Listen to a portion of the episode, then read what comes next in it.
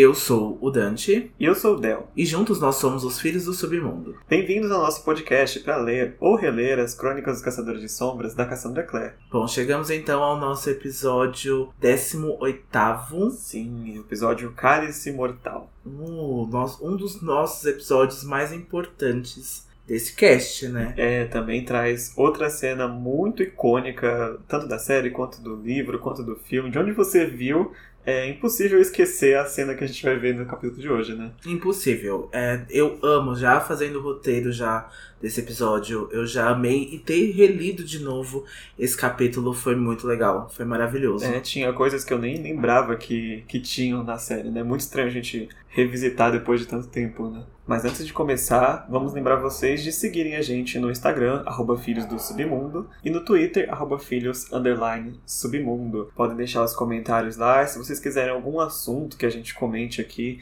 que seja pertinente aos episódios, pode sugerir que a gente pode explicar para vocês se ficou alguma dúvida dos capítulos anteriores. Manda mensagem pra gente lá. E a gente também tá recebendo bastante novos ouvintes essa semana também, então a galera tá descobrindo o nosso podcast, né? Essa semana tem gente nova chegando, os capítulos antigos também estão sendo ouvidos, então se vocês chegaram até aqui, então nosso valeu, muito obrigada aí e bem-vindos pra galera que é nova, né? Que chegou é, recentemente. É, tem um pessoal que tá focando só em alguns capítulos mais icônicos, assim, né? E pode acabar encontrando a gente só agora. Mas se você encontrou a gente só agora, por favor, volte, tá? Porque a gente tem que pegar a emenda da, da, da história aqui. Bom, então falando de emenda, vamos pra sinopse? Vamos lá. Clary descobre como sua mãe escondeu o cálice mortal. Os caçadores do Instituto se reúnem e, com uma ajudinha da carona de Simon, traçam um plano para resgatá-lo da casa de Madame Doroteia. Parece bem pouco, né, essa sinopse, mas o episódio é muito grande, né? O, o capítulo tem mais de 20 páginas. Nossa, então tem, tem 25 páginas. Sim, é um dos maiores até agora do livro, né? Desse livro. A gente vai ver que isso vai aumentando, né? De acordo com a série vai aumentando também. Mas esse é um dos maiores. É, a gente decidiu não dividir ele em duas partes, mas a gente vai tentar falar o máximo de informações importantes possíveis aqui dentro do episódio de hoje, né? Mas esse capítulo começa, na verdade, do ponto de vista do Jace, né? Não sei se não lembro se é a primeira vez. É a primeira vez que a gente tá tendo um ponto de vista diferente, assim a, a não ser o da Clary. A gente é. teve, assim, pequenos trechos, né? Teve do Rod uma vez. Teve né? do Rod alguma vez. Mas agora do Jace a gente tem aí uma visão mais ampla, né? A gente fica mais tempo no ponto de vista dele. É, acho que umas três páginas. Parece pouco, mas no capítulo de 25 já é alguma coisa. E o Jace tá no quarto dele. No capítulo passado ele tinha saído meio irritado, né, daquele encontro com o Simon. E ele tava fingindo que tava dormindo no quarto para não ter que falar com ninguém agora. Só que a Clary vai bater na porta dele. Ela tá com um caderno de desenhos na mão e ela tá assim, completamente focada no que ela veio falar. Ele tá irritado ainda, ele começa a jogar umas piadas para ela, fica meio evasivo, só que tipo, ela nem se importa com as piadas, ela tá tão concentrada que ela só manda ele calar a boca por um minuto, que ela tem que falar uma coisa muito importante e ele não deixa. Porque como a gente terminou o capítulo anterior, a gente viu que a Clary, a partir de algumas runas, ela conseguiu colocar a xícara de café dentro do caderno de desenho dela. E imediatamente, depois que ela consegue fazer isso, ela vai até a porta do Jace e fala que acha como que a mãe dela conseguiu esconder o cálice mortal até hoje, né? E ela mostra pro Jace o desenho que ela havia feito, né, da xícara do café. O Jace não parece nada muito impressionado ali no começo com o desenho dela, porque ele espera que né, ela desenhe coisas ali de Manhattan, que ela faça paisagens maiores e não ali, né, um desenho de xícara, mas ela ignora totalmente esse comentário, porque como o Del disse, a Clary tá bastante focada no que ela veio ali, então é muito urgente, então ela descobriu ali e ela não tá ali pra piadinhas, ela não tá nesse momento e ela enfia a mão dentro do caderno de desenho e dali ela consegue tirar então a xícara de café. É, esse é um momento de epifania que a Clary teve no episódio passado, né? E agora relendo, eu vi alguns comentários também que essa cena ela parece meio assim do nada, né? O que a Clary consegue fazer. Só que é uma coisa que a Cassandra não vai explicar agora exatamente o que é, mas é algo que sim a Claire consegue fazer na questão de, de runas, né? Sim, a Claire consegue fazer muita coisa na questão de runas. E isso tem um, um, porquê, né? Isso tem um propósito muito maior. Então a gente vai ver. Eu mesmo, por exemplo, já li essa saga há muito tempo. Eu fui descobrir coisas novas a respeito disso é, né, da Clary quanto as runas e tudo. Então tem muita coisa aí por trás. Não foi tão fácil assim, né? E apesar da Clary ser uma artista, a gente já vem comentando isso em capítulos anteriores, né, em episódios passados, porque ela tem essas epifanias, ela tem esses momentos ali, vou me concentrar, vou desenhar e as coisas surgem na cabeça dela. Então pode parecer fácil, né, para as pessoas que não entendem isso, mas para Clary é instantâneo, né? É natural. É como um dom mesmo, né? E com essa cena, agora sim o Jace ficou surpreso. E ele pergunta, né, como que ela fez isso, que símbolo que ela utilizou. E a Clary responde justamente isso, que ela não tem nem certeza. Tipo, os símbolos vieram na cabeça dela assim, ela simplesmente desenhou o que ela viu. Ela também não lembra se ela viu esses símbolos no livro Grey, quando o Magnus mostrou para ela, ela não tem ideia da origem. Então Jace supõe que a mãe da Claire deve ter ensinado esses símbolos para ela no passado, e a Claire simplesmente esqueceu que a mãe dela havia ensinado, e agora, como o feitiço está passando, ela está começando a se lembrar dos símbolos. É, eu acho uma teoria muito plausível se a gente considerar que a Jocelyn né, também utilizou os mesmos símbolos para esconder o cálice, né? É plausível, é plausível.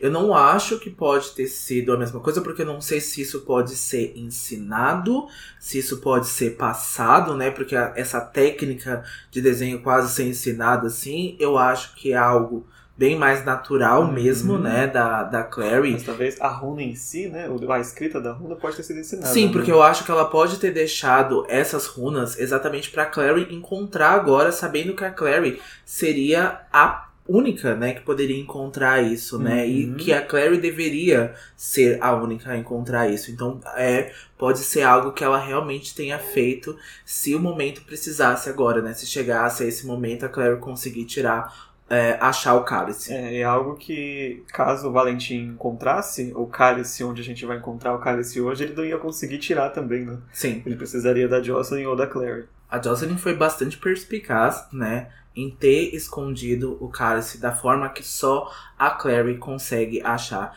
E falando de símbolos, né, o Jace comenta com a Clary que isso provavelmente é ilegal, porque as pessoas precisam ali de uma licença, né, para usar os símbolos, porque os símbolos estão ali no livro Grey, então a gente até tinha falado dos Irmãos do Silêncio, que são os únicos que têm aí algumas runas que os caçadores de sombras não podem usar, então provavelmente a Jocelyn estava aí cometendo algo contra a lei né, a usar esse, esses símbolos. Provavelmente porque é algum símbolo que, se não é de uso comum, né, o Jace deduz que é algo, né, ou que é proibido, ou secreto, ou escondido, porque todos que são possíveis de ser usados, os caçadores em geral conhecem. Né? Sim, e ele, né, a Clary então explica que deve estar ali em algum quadro, mas ela lembra, né, que todos os quadros da casa dela foram arrancados, né, então ali quando os Raveners foram até lá e depois também teve, né, o Pangborn e o outro carinha que eu esqueci o nome, né, o, o Blackwell. Que, Blackwell, que anda sempre com ele,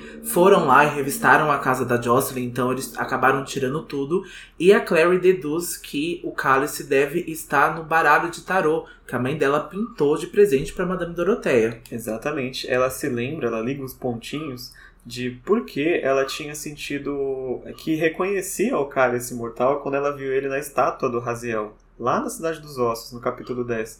E aí ela liga os pontos, ela viu aquela imagem justamente no As de Copas que a Doroteia tirou para ela quando ela tirou uma carta, lá no capítulo 6, eu acho, 6 ou 5.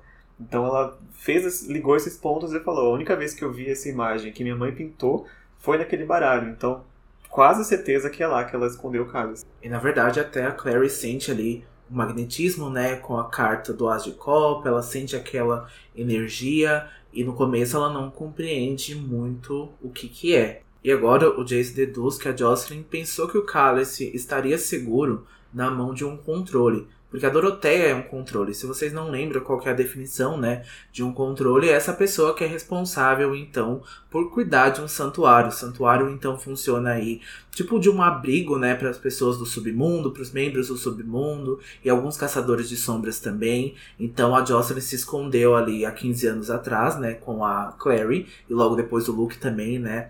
O Luke não mora ali, mas ele frequenta ali, né, o apartamento da, da Jocelyn. E ela pensou então pintar é, essas cartas de tarô, entregando na mão de outras pessoas, da, da Madame Doroteia, no caso, mas também tendo algum controle ali, né? Ela também estava em vista ali caso alguma coisa acontecesse com o cálice. Exatamente, ela sabia que a Doroteia não ia se livrar do tarô, porque ela vive ali reclusa, né, escondida, e era uma forma dela manter o tarô perto de si, o tarô não, né, o cálice perto de si, e ao mesmo tempo não estar exatamente com ela. Porque justamente quando vieram atrás do cálice não encontraram, né, ninguém supôs que estava na casa de baixo. Aliás, eu estou muito surpreso, na verdade, que com tantas invasões de demônio no andar de cima, nenhum tentou entrar na casa da Doroteia. Nenhum tentou. Eu não sei se a Doroteia tem algum tipo de proteção, se ela fez algum tipo de coisa, né? Algum tipo de mágica, é. né? A, ali, é, assim, é, eu acho que é muito possível ela ter feito isso porque nenhum, nem os renegados, nem os Raveners, nada, nenhum ataque é. veio pra, pra casa da Madame Dorothea. Ninguém foi procurar lá, na verdade. Ou né? uma outra hipótese, como a gente vai ver no próximo capítulo, pode ser que sim, algum demônio tenha já procurado na casa da Dorothea. É. Vamos, vamos, vamos entrar com detalhes no próximo capítulo. E aqui a Clary fica até um pouco emocionada porque ela deseja que a mãe não tivesse escondido o cálice tão bem porque assim os capangas do Valentim teriam levado o cálice e deixado ela em paz. Só que o Jace conforta ela dizendo que se ela não tivesse escondido, eles teriam simplesmente matado a Jocelyn, levado o cálice e ponto final. Então, basicamente, isso salvou a vida dela e provavelmente a da Clary também. Com certeza, eu acho que a Jocelyn teria morrido sim, porque a gente viu, né, o que, que o Blackwell e o Pangborn fizeram com os pais do Jace, né? Eles mataram ele ali até quase nesse momento da história a gente não entende o porquê, a gente não entende o real motivo disso, mas eu tenho certeza que a forma como eles eram, como eles são agressivos, eles teriam matado a Jocelyn. Com certeza. E o Jason também supõe que se a Jocelyn está viva até agora, caso ela esteja, justamente porque eles não encontraram o cálice. Eles não iam ser burros de perder a única pessoa que sabe a localização. Né?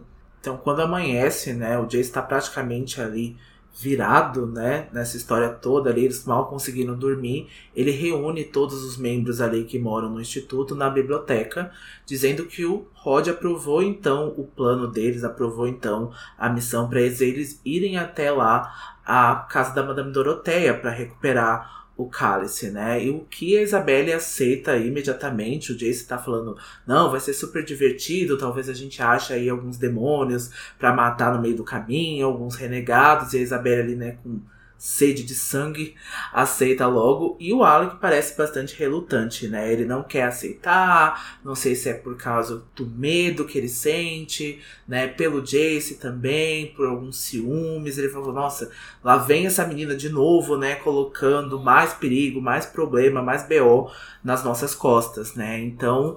É, o Jace até comenta, nossa, então se você não quer, você deveria ficar, mas ele apesar de relutante, a gente sabe que ele é o parabatai do Jace, então, irmão da Isabelle, então ele vai com certeza lá, junto com os meninos, né, para a casa da Madame Doroteia. É, ele tá relutante por ter que fazer outra missão perigosa por causa da Clary, né? E de novo ele acha que o Jace tá querendo se arriscar de ir só os quatro lá, em vez de chamar outros membros da, da clave, etc. Até porque tem membros da clave que estão responsáveis por achar o cálice, né? Isso até o Rod comenta, né? Até o Rod fala que é, eles não dizem muitas coisas para o Rod, né, em si, mas que há membros delegados para isso. Exatamente, mas sabendo como a clave é, se algum desses encontrasse o cálice, eles iam reter o cálice em algum lugar, ia ser uma burocracia, né? Fora que perigoso para Madame Dorothea, eles não entrariam ali no santuário ali, opa, de boa, good vibes, entendeu? Eles uhum. provavelmente prenderiam ela, provavelmente, né, até poderiam matar a Madame Dorothea por conta disso, e aí sobraria outras coisas para Jocelyn. Então, assim, é tudo mais burocrático do que pensar assim, e fora a glória que os meninos vão ter, né? Eles até pensam nisso, né? Uhum. Eles até comentam de, nossa, o nosso nome estaria feito, né? Porque a gente achando então o cálice que há 15 anos está perdido, né? Isso teria certas recompensas, né? É, mal eles sabem o preço dessa glória, né? E a Clary é a única pessoa da sala que entende o real motivo do Alec estar tá tão irritado, né? E ela fica ali pensando como o Jace até então foi incapaz de perceber os sentimentos do Alec para ele. Só que ela fala que ela não vai julgar porque até ontem ela não tinha percebido do Simon também. Então é uma é uma cegueira que pode acontecer mesmo. Ela não vai julgar ele por causa disso agora. Nessa parte do capítulo, então, vai dizer exatamente isso que eu disse, né? O Jace lembra que a Doroteia não confia na Clave e a Clary diz que a Doroteia confia nela, né? Então, isso é muito possível dela ir recuperar o cálice e a Madame Doroteia não estranhar, né? E até entregar o cálice para ela, né? E aí o Rod concorda com isso, mas ele até eles até temem, né, se a clave fosse então até o santuário, isso daria traria problemas para todo mundo e que a Jocelyn escondeu esse cálice, né, de uma forma que somente a Clary pudesse achar. Então, né, por isso que é preciso a Clary ir até lá. É verdade. Ele, ele até diz, né, se algum membro da clave fosse lá, ia acontecer justo isso que você falou. A Doroteia ou ia fugir, ou ela ia morrer, ou ia acontecer alguma desgraça ali, e talvez perder o cálice de novo, né? Então não é uma chance para você desperdiçar. E muito mais fácil do Valentim achar esse cálice. É, né? se fizer Dele... uma Willa na casa que ele já tá vigiando, né? E com o Alec finalmente convencido, o Jace então diz que eles precisam de um carro. Porque eles não podem trazer o artefato mágico de volta para o Instituto nos metrôs de Nova York. Aqui é um ponto que depois de ler um pouquinho eu meio que discordei, né? Porque se a Claire sabia que estava na carta, era só trazer a carta.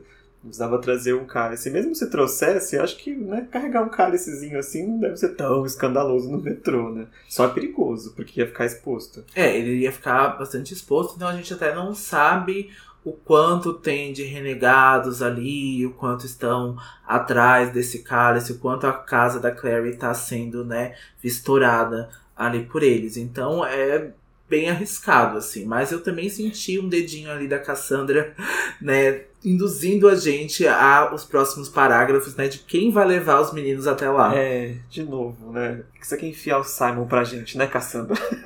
Nada contra, mas eles vão, eles vão com a van do Scooby-Doo. Porque a, a Claire até fala, o Simon ele tem acesso à van do Eric, que é um dos membros da banda do Simon. Então fica meio que decidido assim, ele é o único que pode levar a gente. Eu não quero chamar um taxista para devolver mundanos, né, mundanos que não conhecem, no caso do Simon é diferente. Eu não quero chamar outros membros do, da clave, porque eles vão querer fazer muitas perguntas. Então, né, a gente precisa do Simon. É, e o Jace até comenta, né, no caso, que a maioria dos caçadores de sombras estão em Idris nesse momento lá para assinatura dos acordos, é né? Então tá acontecendo ali a CPI, né? A do... CPI do, do, dos acordos. É. é. Só que agora a Clary vai ter que voltar com o rabo entre as pernas para pedir um favor pro Simon. Depois daquela noite de ontem, né? Relutante, né? Porque não fazem nem 24 horas que a Clary teve aquela briga né, com o Simon, ela até tenta, né, disfarçar, nossa, mas não tem ninguém mesmo que a gente não possa chamar para dar carona pra gente, mas o Simon é o único que pode dar carona para ela. E ela liga então pro Simon, né, é de manhã, ela cumprimenta ele, mas o Simon tá ali ignorando ela, ele tá bastante seco, né? durante a ligação e ela pede para pedir um favor, né? E ele fala assim: menina, você tá de brincadeira com a minha cara? Porque não é possível você me dar o fora, você me. né? Não faz nem 24 horas e você vem me pedir um favor para levar os seus amigos, caçadores de demônios, num lugar que eles precisam. Então, assim, ele fica bastante chateado, né, irritado com a situação, mas a Clary então explica porque ela precisa fazer isso, que é para recuperar o cálice, salvar a mãe dela das mãos do Valentim, e a Clary até fala assim: "Eu fiz a mesma coisa por você, né? Eu, você virou o rato, eu fui até o hotel do Morte para te salvar". Então é óbvio que a Clary faria alguma coisa dessa pela mãe dela. É, com certeza. E esse é o argumento final que convence o Simon. Né? É já a segunda vez que ela dá essa jogada. Ela fez isso com o Magnus também. Né? Você apagou minha memória, agora você vai ter que me ajudar. é efetivo. E não tá eu errada. Gosto, eu não tá gosto. tá errada. É, né? no caso assim, o, o Simon vai estar tá lá em perigo mais uma vez, né? Mas fazer o quê? já virou rato, já, né, tá acontecendo algumas coisas, então não tem mais pra onde fugir, né? então o Simon ele reluta sim, mas ele acaba cedendo e ele combina de encontrar eles na esquina do instituto daqui a algumas horas. A Clary fica até um pouco emocionada, assim, né, por ele ter aceitado, só que antes dela agradecer, ele já desliga na cara dela e ele vai ficar sem, sem conversar. Mas olhando o capítulo, eu acho que é, não houve uma, um gelo muito grande entre eles, né? O, o Jace já tá ok com essa situação, ou pelo menos está guardado enquanto a missão é mais importante. E o Simon também ele vai, né, baixar um pouco a guarda já. Não vai demorar muito para eles voltarem a um status mais normal, né? É, o Jace no começo do capítulo ele tá bastante relutante, né? Ele tá bastante irritadiço, ele tá com ódio mesmo. E ele até acaba sendo o Jace, né? Porque ele acaba disfarçando isso com piadinhas, né? Sendo irônico. Mas o Simon, eu vejo que ele tá muito relutante, mas é aquela pessoa que você gosta, né? Aquela pessoa que você tá sempre com você. A Claire acaba dizendo ali algumas coisas que afetam o Simon de forma positiva. Ele até sorri, sabe, quando ela faz algum comentário. Porque é muito difícil você dar um gelo numa pessoa que é a sua melhor amiga, sabe? Por mais que você esteja com raiva. Mas eu ainda espero uma conversa mais sincera dos dois, de novo, sabe? Eu preciso desse momento de novo para eles conversarem tudo que aconteceu. Mas não é agora, nesse capítulo, onde tem, né? A questão cálice é, aí pra eles resolverem. Pelo menos tem isso, né? Por algo mais importante, eles vão deixar um pouquinho para trás essa, essa briga por enquanto. E a próxima cena já vai ser o Roger falando justamente sobre isso, sobre essa questão Simon e Clary, assim, e ele vai falar uma coisa muito pertinente para ela, né? Então depois desse café, né, a Clary é a primeira, então, a voltar até a biblioteca, né? O Roger ainda continua lá, né, com o Hugo e o Rod acaba dissertando algumas coisas, ele acaba falando alguma coisa para Clary que é bastante pertinente, porque ele vai explicar, ele vai contar um pouquinho do passado, né? Ele vai falar um pouco do Luke e da Jocelyn, né? E quanto a Clary e o Simon são parecidos em alguns aspectos, né? O Luke gostava, o Luke amou a Jocelyn muito forte quando eles eram jovens, né? Então o Luke sempre foi apaixonado pela Jocelyn e a Jocelyn nunca correspondeu esse sentimento, né? Até depois que ela começou a namorar com o Valentim, depois logo ela se casou com o Valentim e o Luke ficou bastante decepcionado, né? O Luke ficou, bastante magoado.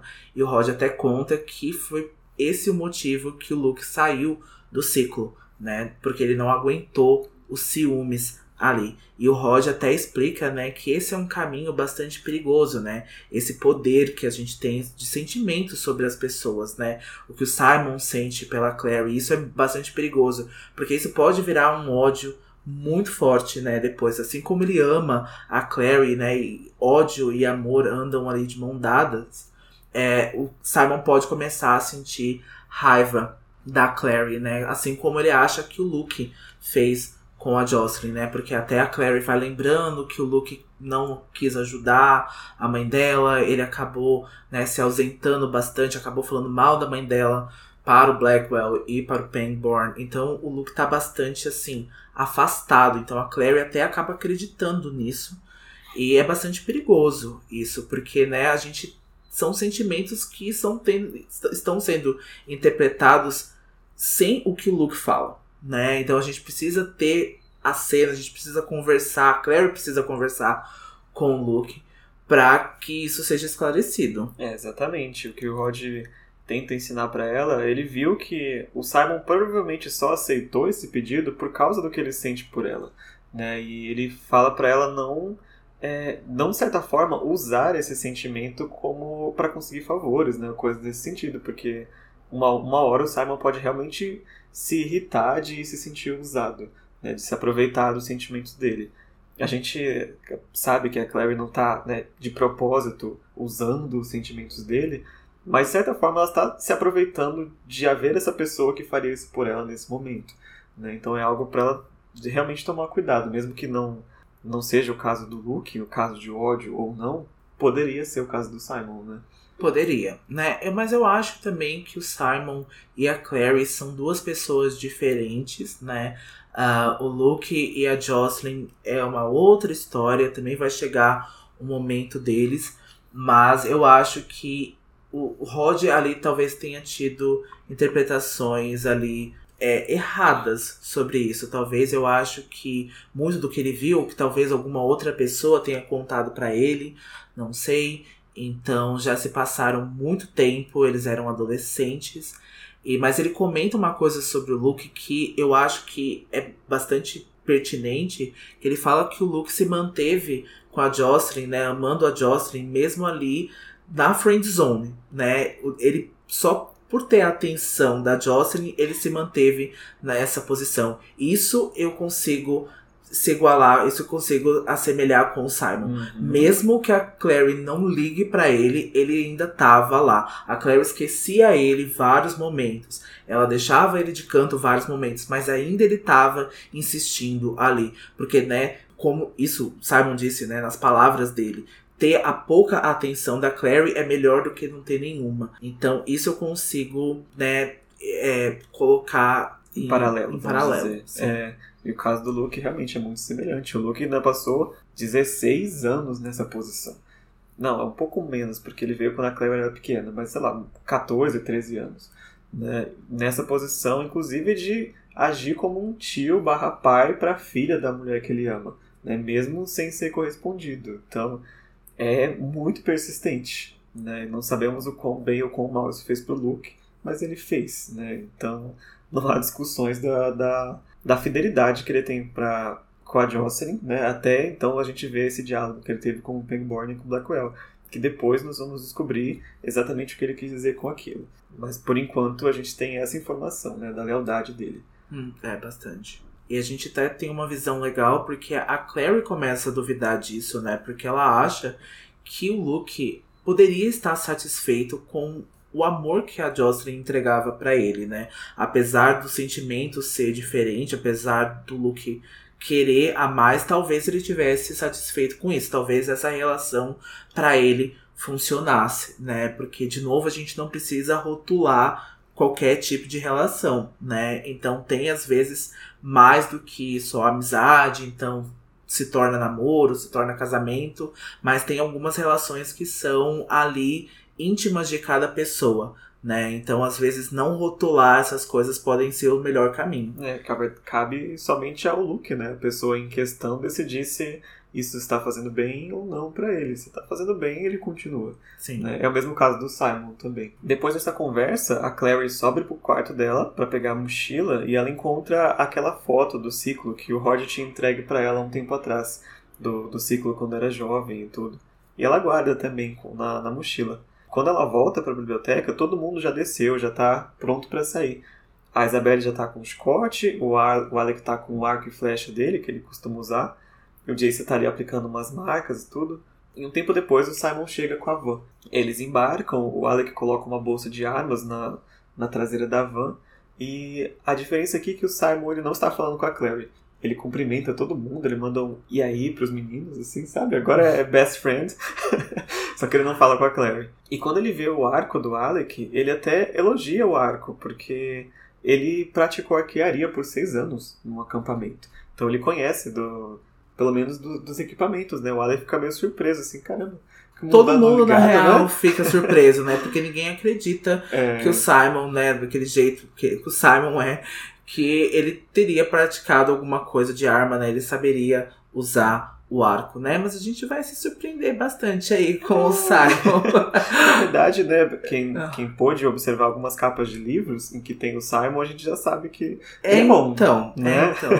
E o Simon tá tão irritadiço ali que ele acelera a van, fazendo com que a Clary, né, se quase se derruba do banco, né? Ela vai ali pra frente ali, mas ele até dá ali uma desculpa ali contra gosto, né? Mas aí eles iniciam ali uma conversa ali. A Clary pergunta e qual que é o motivo do e aí, né? E aí o Simon explica, né, que nos filmes, né, quanto mais homem de verdade você é, mais bronco você se torna. Né, ele até cita, acho que o Wolverine e, e o Magneto, né, do X-Men, e fala que eles só se cumprimentam com e aí, porque oi é uma coisa de meninas, né?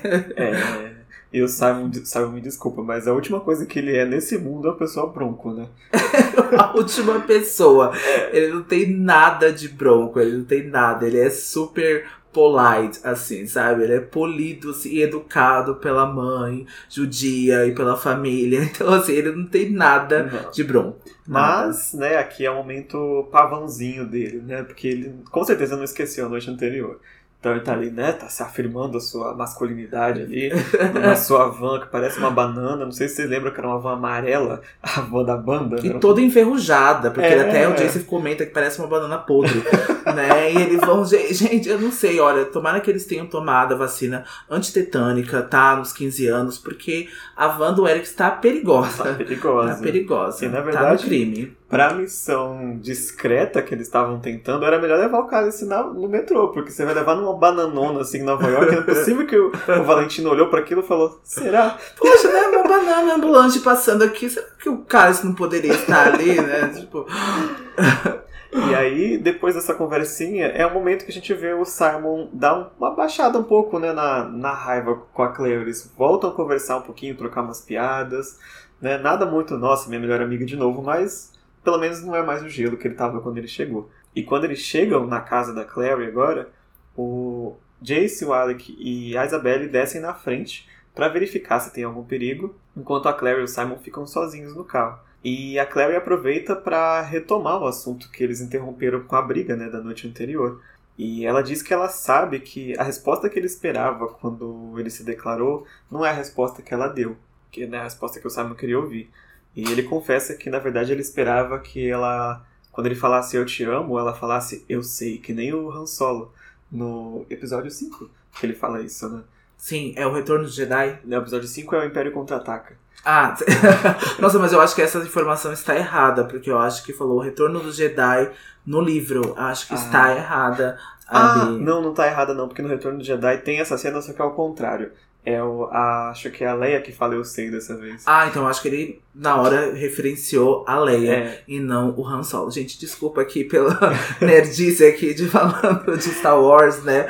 Mas aqui a gente gosta bastante de Star Wars, né? Principalmente o Del, que foi o que me apresentou Star Wars. Então, desculpe aqui pela, pela discussão aí um pouco fora. não, mas é- não é tão fora, porque a Cassandra é muito fã de Star Wars também. E tem várias referências a Star Wars aqui. Depois a gente pode comentar um pouco mais sobre Ah, verdade, isso. É verdade, eu esqueci, tem bastante coisa mesmo. Na verdade, o plot principal é bastante Star Wars, é o que você esperaria de um filme Star Wars. Exatamente. Então, se você viu os, os três episódios originais de Star Wars, se semelha muito à primeira trilogia dos instrumentos. Assim, em arco, né? É, verdade, tem bastante coisa de Star Wars mesmo. E o Simon pede para que a Clary olhe para ele, e de verdade dessa vez.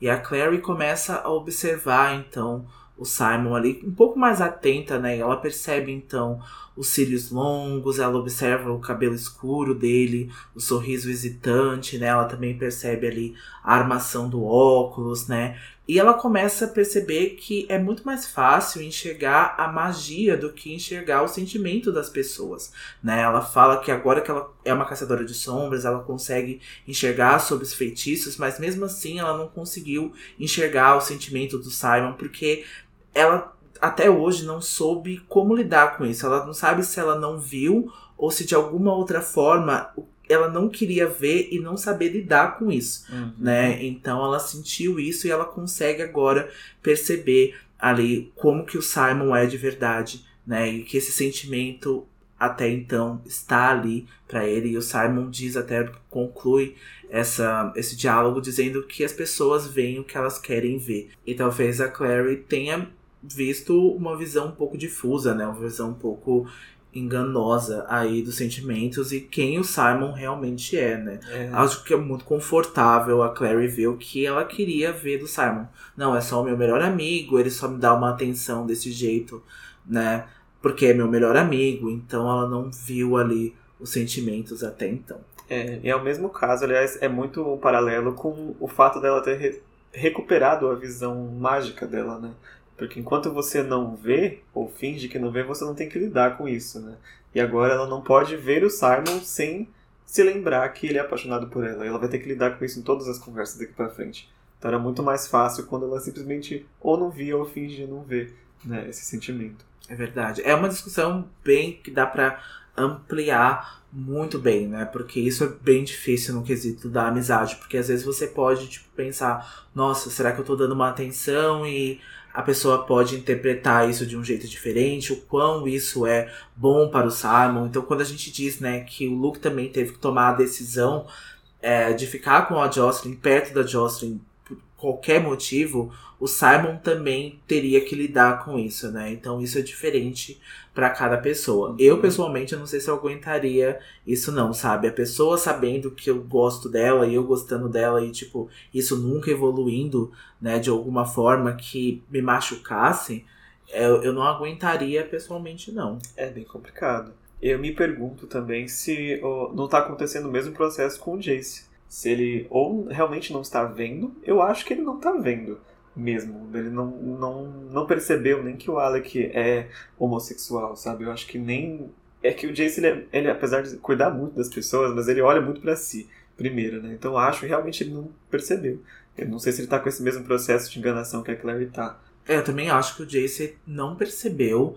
É, e é difícil, né, o Jace não ter pensado nisso, porque eu acho que tem outros quesitos, né? Porque o Alec é o parabatai dele, então vem ali alguma coisa divina e de lei, então Jace talvez pode até ter percebido ali, mas ele não consegue interpretar, ele acha que é a questão do parabatai mesmo, que às vezes é muito mal compreendida, né? Às vezes a gente não consegue se separar muito bem. Até quando a gente vê outros parabatais na história, a gente fala assim, nossa, mas como é possível ter esse sentimento, como é possível ter esse tipo de atitude com a pessoa e ser só um quesito irmão e amigos e, né, parceiros de luta só. Uhum. Então, é, acho que o Jace enxerga dessa forma. É, tô louco pra gente entrar mais a fundo nesse, nesse laço para a batalha.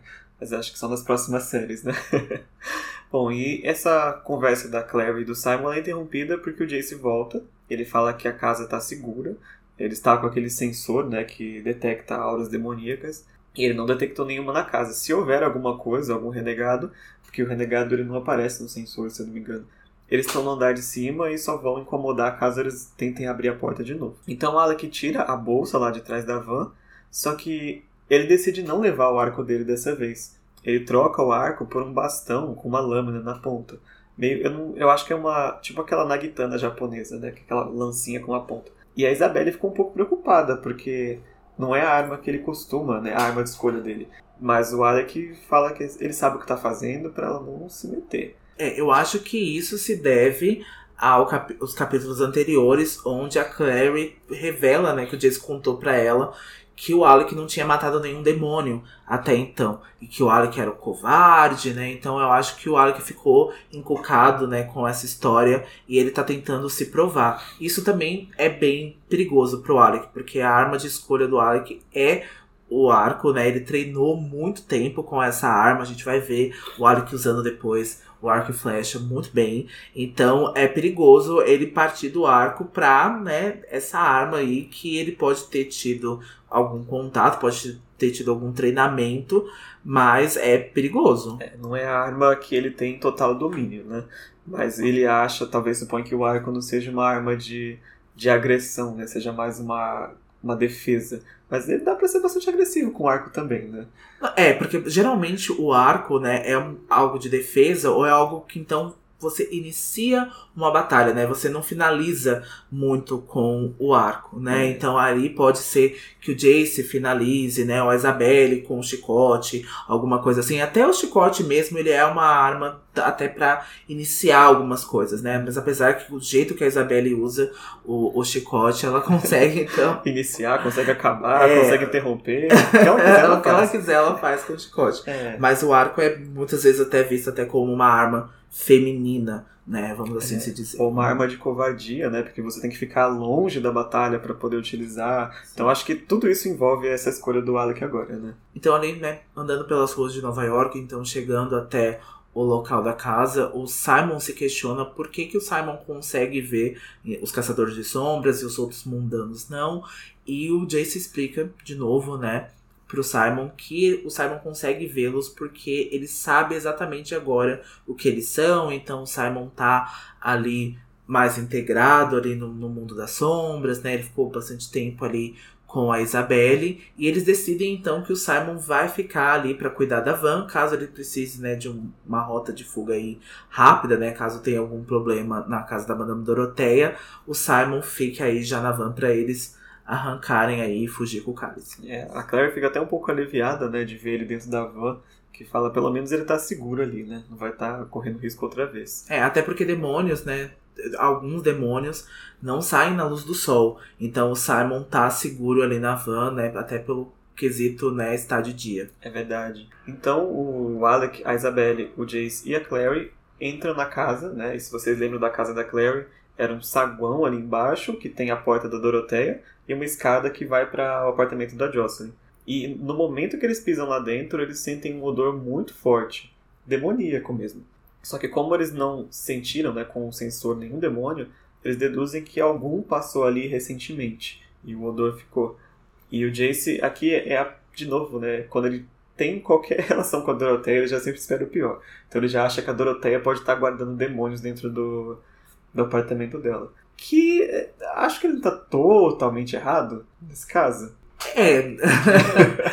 tem fundamento o que ele tá pensando. A gente vai descobrir, né, no próximo capítulo. Mas ele tem fundamento, né? Mas apesar dele já não ter confiado, né, na, na Doroteia e ele agir muito assim com os seres do submundo, né, principalmente feiticeiros, a gente pode não ligar muito pro que o Jace está dizendo nessa hora, né? Então a gente pode pensar, ah, não, ele tá sendo só preconceituoso. Mas nesse caso, tem fundamento. Então, nesse caso, a dedução dele, o esperar pelo pior dele, estava certo. E a Clary bate na porta da casa do Doroteia, e a Doroteia, ela vem com um turbante amarelo, assim, tem um canário empalhado, assim, na, no turbante. Aliás, tem uma personagem em Corrente de Ouro que também usa pássaro empalhado na cabeça, que é muito icônica. Eu lembrei imediatamente dela agora. e ela tá descalça, e a Claire ficou até surpresa. Nossa, não sei, não tá acostumada a ver a Doroteia descalça. Ela já achou meio estranho, mas a Doroteia abraça ela e fala: Clary, onde você tava? Você pulou do portal, onde você foi parar? E a Clary, nossa, que, intimidade, né? é diferente, né? Porque a Madame Doroteia não era assim muito íntima e amorosa, né? Com ninguém até então. E agindo dessa forma a Clary já achou um pouquinho estranho. É, e aí ela vê os meninos, né, e a Isabelle, e ela deixa todo mundo entrar na casa dela, sabe? Três caçadores de sombras. Entre, fique à vontade. E... Tem algo estranho. É, pra quem odeia a Clave, né, ela colocou muito bem, ela enfatizou muito bem o quanto ela detesta caçadores de sombras, e ela foi bastante hostil com o Jace, né, da, da primeira vez que eles foram lá. Então é meio estranho esses dois novos caçadores aí que aparecem aparece ali, ela já deixa todo mundo entrar, né? Servir chazinho para todo mundo, não é típico da Madame Doroteia. Não é mesmo? E quando os meninos entram, então, no apartamento da Madame Doroteia, eles percebem que apesar ali do cheiro, né, das velas aromáticas, dos incensos, o cheiro horrível ainda, o odor que eles sentiram lá no saguão ainda tá dentro do apartamento dela, né? Um cheiro de demônio. Mas a Madame Dorothée então começa a conversar com a Clary e aí a Clary começa a explicar que a mãe dela foi sequestrada pelo Valentim e que ele foi o responsável, né? Então pelo sumiço da mãe dela. E a Clary aproveita, né? E conta aí quase que a história toda. Conta que a Jocelyn então foi casada com o Valentim e a Doroteia comenta que, de novo, o amor tomando caminhos adversos, né? Que é uma coisa horrível né? tomar esse caminho. É, e o Jace dá uma zombadinha dela ali de novo, né? E a Doroteia se lembra que. Do que, que você tá rindo, né? Porque eu fiz a leitura de chá para você e eu falei que você ia se apaixonar pela pessoa errada. E ela pergunta: você já se apaixonou? E ele até brinca assim, né? Que a única pessoa que ele se apaixona é ele mesmo. É, e que até ele termina com ele várias vezes, assim, né? para ficar ali interessante. Esse é um coach bastante icônico, né, do Jace. É, é, bastante a gente vê, né, com frequência até. É, aliás, se você entrar lá no nosso Instagram, arroba Filhos do Submundo, o nosso primeiro coach foi esse. Já era um coach pra... porque era aniversário do Jace. Era aniversário do Jace. É... A gente faz bastante posts, assim, comemorativos, né, de personagens e seus aniversários, então não deixe de conferir lá, porque dá sempre muito legal. É, e uma observação de novo, a leitura da Doroteia, agora olhando em retrocesso, a leitura que ela fez para Clary também foi muito efetiva, né? Não bastou a coincidência dela ter encontrado o cálice mortal naquela carta, mas para quem conhece um pouquinho de tarô, aquela carta também representa o início de um novo sentimento que nasce na pessoa o As de Copas. Então a leitura da Clary também estava correta. Ela foi muito perspicaz assim nos, nos seus oráculos, E até, assim. é, falando só mais um pouquinho sobre tarô, Copas é o naipe dos sentimentos, né? Então tá sempre muito ligado. E o As, né, é então a primeira carta de qualquer baralho. Então tá sempre muito ligado ao sentimento. Exatamente, então é o princípio de um sentimento. E aí a Clary começa a contar o que eles vieram fazer de fato. Ela veio buscar o cálice mortal. Aí a Doroteia fica meio. Como é que é?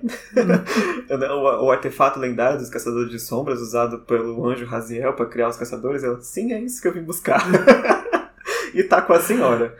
E agora a Doroteia fica possessa, né? Fala, como que você. O absurdo que você tá dizendo. Que eu tô guardando na minha casa um instrumento sagrado dos caçadores de sombras. É, porque os meninos chegam ali como se tivessem encomendado um pacote de chá, né, com ela. Porque vem aqui buscar o negócio, ela pergunta, né, nossa, você acha que eu tô mentindo, né, que eu tô, então, escondendo esse artefato aqui? Que os meninos estão na casa dela e estão chamando ela de mentirosa. E a Clary já, então, né, toma o partido aí de explicar pra Madame Doroteia que não tinha como ela saber que o cálice estava com ela porque tá escondido dentro do bendito tarô que a Jocelyn pintou para ela. Exatamente, é isso que a Clary agora aproveita para ir na mesa. E, e aqui é legal porque, de novo, as cartas estão viradas e outra vez ela sente onde está o As de Copas. Só que agora ela consegue sentir e saber exatamente o que ela está sentindo. Ela consegue identificar o sentimento. Principalmente as runas que estavam atrás das cartas. Então já juntou ali aquele aquela magia do tarô com a magia dos caçadores, né, digamos assim. Então ela já puxa de primeira o As de Copas e ela pede a estela do Jace emprestada e começa a redesenhar os símbolos que estavam atrás da carta, porque aqueles símbolos ali eram os mesmos que ela utilizou para a xícara de café na, lá no instituto, só que eles estavam meio que pela metade assim. Então ela só precisou terminar, que é meio que a prova final que a Jocelyn fez aquilo justamente para Clary conseguir terminar e soltar o cálice, né? Foi, foi exatamente isso que a gente, né, então percebe que só a Clary realmente poderia ter tirado esse cálice dali, só somente ela poderia ter recuperado esse artefato. Exatamente. Então, a, até a própria imagem do cálice na carta, ela começa a modificar assim e a tomar forma. Se vocês não viram essa carta, a gente vai colocar no Instagram uma imagem de como ela é, porque é uma mão segurando um cálice, né? E quando ela redesenha as runas, a mão do cálice começa a se mover na carta. E a Clary percebe, então, que a mão que estava segurando o cálice, né, então estava ali aberta, quase que se entregando para ela. E a Clary então alcança o cálice dentro da carta, puxa ele pela base, né? Então ele vem até a Clary consegue arrancar o cálice daí, transformando a carta em cinzas. E com isso, o capítulo de hoje se encerra finalmente encontramos pessoalmente o famoso cálice mortal. É, o primeiro dos instrumentos mortais. Exatamente. Ainda falta muito pra gente conhecer os outros, né? Mais ou menos um por livro, vamos dizer assim, né? Mas agora a dificuldade vai ser sair dali com esse cálice, né? A dificuldade vai ser sair com esse cálice, né? Então, o que, que eles vão fazer agora? Se eles vão entregar esse cálice pro Valentim, vão recuperar a mãe dela? O que, que vai acontecer agora que isso foi ali, de certa forma, resolvido, né? Que essa primeira grande missão foi resolvida, né? Quais vão ser as consequências daqui em diante? E antes de encerrar, como sempre, vamos pro nosso momento grimório. Vamos lá. E o momento que eu escolhi pro meu Grimório essa semana é uma frase do Rod, que ele tá conversando com a Clary e ele diz assim: Onde há sentimentos não correspondidos, disse Rod, há um desequilíbrio de poder. É um desequilíbrio fácil de ser explorado, mas não é um curso sábio. Onde há amor, frequentemente também há ódio. Podem existir lado a lado. E o momento que eu escolhi para o meu grimório é o final do capítulo. Ela pôs a Estela no seu bolso. Depois, Apesar de o quadrado pintado não ser maior que a sua mão, ela alcançou dentro da carta como se fosse um buraco amplo. Ela segurou o cálice pela base com os dedos cerrados em torno dele, e ao puxar a mão de volta, com o cálice firmemente preso a ela, pensou ter ouvido leves suspiros ante a carta, agora branca e vazia, transformada em cinzas que escorreram por entre seus dedos para o carpete no chão. E com isso a gente termina então esse capítulo icônico do Cálice Imortal. Mas então não deixem de nos seguir nas nossas redes sociais e comentar o que vocês acharam dessa releitura ou que vocês leram pela primeira vez. Nosso Instagram é arroba Filhos do Submundo e o Twitter é arroba Filhos Submundo. Exatamente. Não deixem de seguir a gente, comentar que as melhores mensagens a gente vai ler aqui no começo do episódio, nas nossas mensagens de fogo. E lembre-se, todas, todas as histórias são verdadeiras. Até semana que vem. Tchau!